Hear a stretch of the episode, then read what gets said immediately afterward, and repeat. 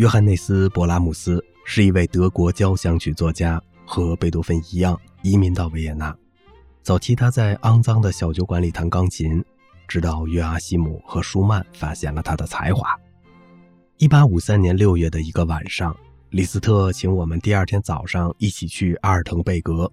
据说有一位在钢琴和作曲上都非常有天赋的年轻人要来拜访。这个年轻人名叫约翰内斯·勃拉姆斯。我们到时，勃拉姆斯和爱德华·赖梅尼已经在会客室里了。我晃到桌子前，发现有一些音乐手稿，这是勃拉姆斯还未发表的几部作品。我便开始翻最上面的几页。该曲编号为钢琴独奏第四号谐谑曲，降 E 小调。我记得手稿的字迹非常难辨认，当时我就想，要是让我学这曲子，非得重抄一遍不可。最后，李斯特从楼上下来，寒暄过后，他对勃拉姆斯说：“如果你准备好了，我们很有兴趣听你谈谈你的作品。”勃拉姆斯看起来很紧张，说自己无法在这种不安的状态下演奏。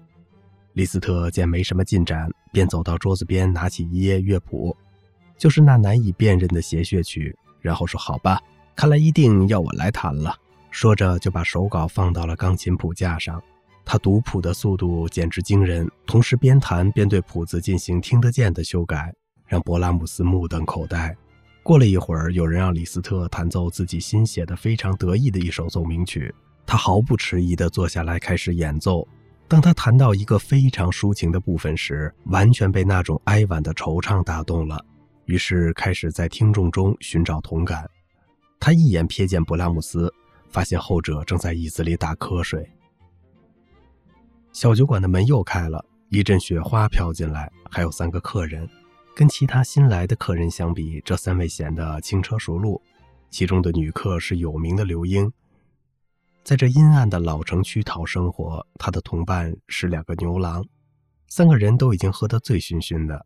他们坐在勃拉姆斯及友人的隔壁一桌，又叫了酒，好像还不够醉似的。忽然，那位女士朝勃拉姆斯叫道：“教授。”给我们弹点能跳舞的吧，我们想跳舞。我感觉他好像认识勃拉姆斯似的，对后者而言也不是完全不可能。他像贝多芬一样，追捧者中既有志同道合的理想主义同伴，也有来自穷街陋巷的三教九流。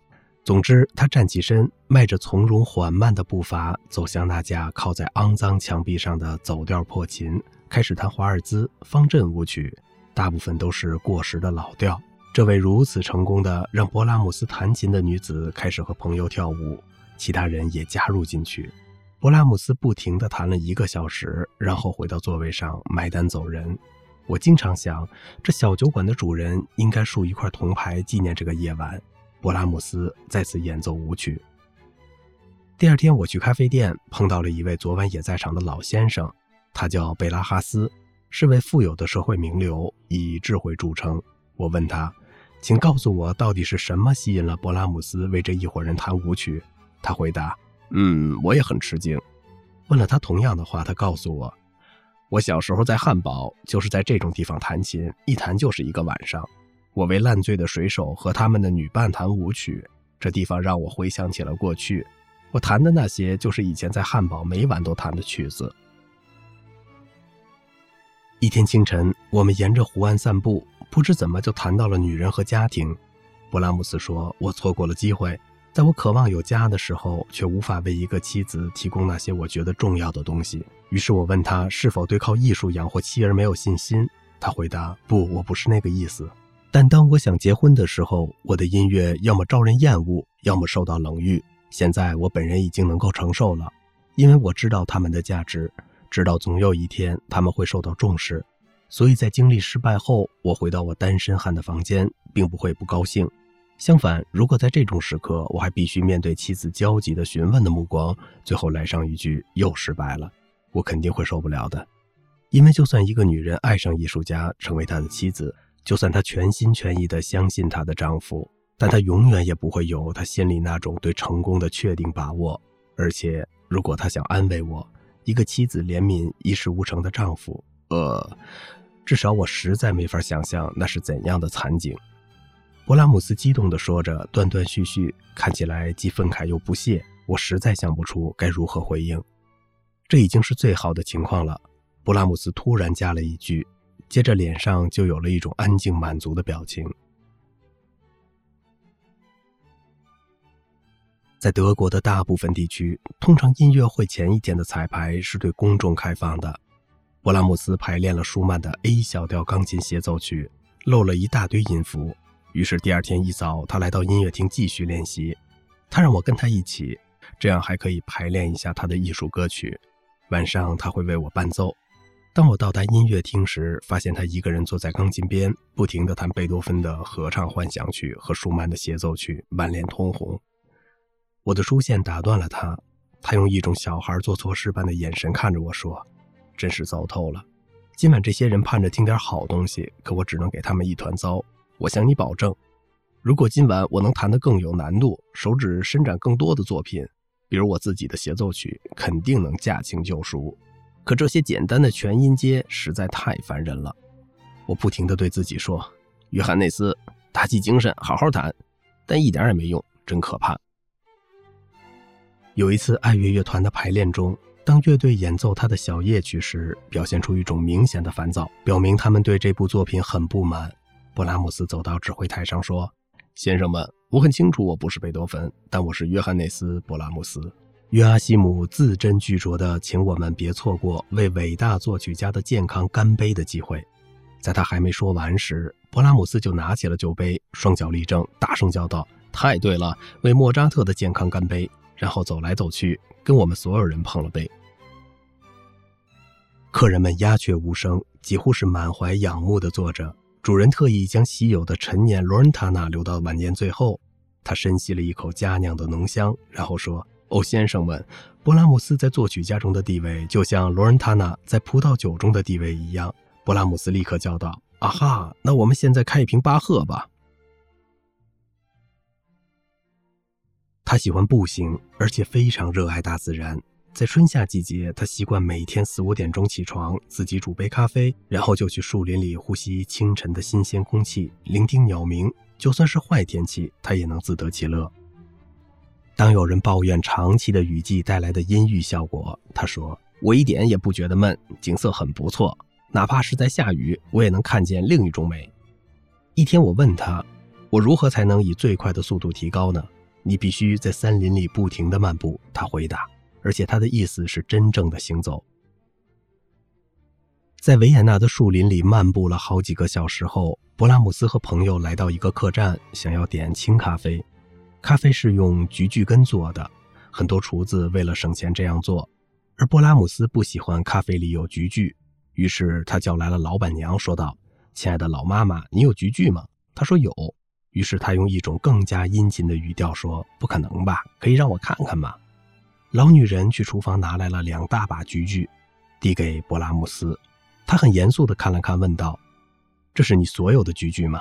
当得到了肯定的回答后，他把两把菊苣放进盒子里，然后说：“好的，现在请您去给我们点清咖啡吧。”我们回到了十一号房间，我简直迫不及待的要在勃拉姆斯入睡前先睡着，因为从以往的经验来看，听着他那震天响的鼾声，我是绝对不可能入睡的。我很高兴的看到他拿起一本书躺在床上读，可是几分钟后，这种喜悦就被恐惧抵消了。他吹灭了床头的蜡烛。几秒钟后，整个房间里就响起了从他的口鼻器官里发出的可怕噪音。我该怎么办呢？我陷入了绝望，因为我想睡觉，更因为第二天一早还要赶去柏林。忽然，我想起了四十二号房间，于是我爬了起来，下楼来到前台，花了老大力气把看门人从瞌睡中弄醒，向他解释了原因，让他给我开了四十二号的房门。在美美的睡了一觉之后，我第二天一早就回到了勃拉姆斯的房间。他已经醒了，笑眯眯地看着我，眼里闪着那种熟悉的皎洁。他当然知道是什么把我赶走了，却装出一种严肃的腔调说：“哦，亨舍尔，我醒来发现你的床空了，就对自己说他去上吊了。但说真的，你为什么不朝我扔靴子呢？这主意够绝的，朝布拉姆斯扔靴子。”作曲家卡尔·格尔德马克，布拉姆斯的朋友。布拉姆斯做人极有原则，而且绝对可信。他连最无伤大雅的常见小谎都不会说，朋友对他唯命是从。他是个伟大的艺术家，也是伟大的人，他高尚的品性中没有一丝污点。然而，他既不习惯压抑自己，也不习惯管住自己的舌头。如果他不喜欢什么东西，就一定会说出来。这种直率加上不拘小节，常令他看上去非常粗鲁。下面是最近发生在维也纳的一幕：一天晚上，勃拉姆斯在离开宴会时对女主人说：“要是万一还有我没有冒犯的客人，请好心的原谅我吧。”一次，勃拉姆斯、格尔德马克、我同伊格纳茨·布里尔的父亲齐格纳格·布里尔一起吃饭，然后我们开始抽烟。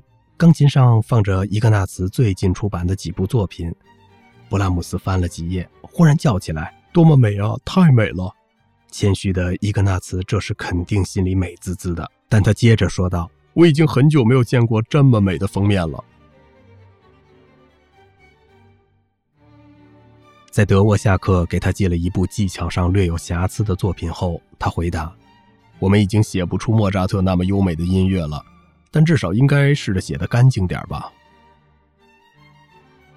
他在莱比锡总显得有些不着调。他对自己的 D 大调第一钢琴协奏曲在布商大厦首演受到的冷遇永远无法释怀，而且他会通过揶揄讽刺把压抑的怒火发泄在指挥身上。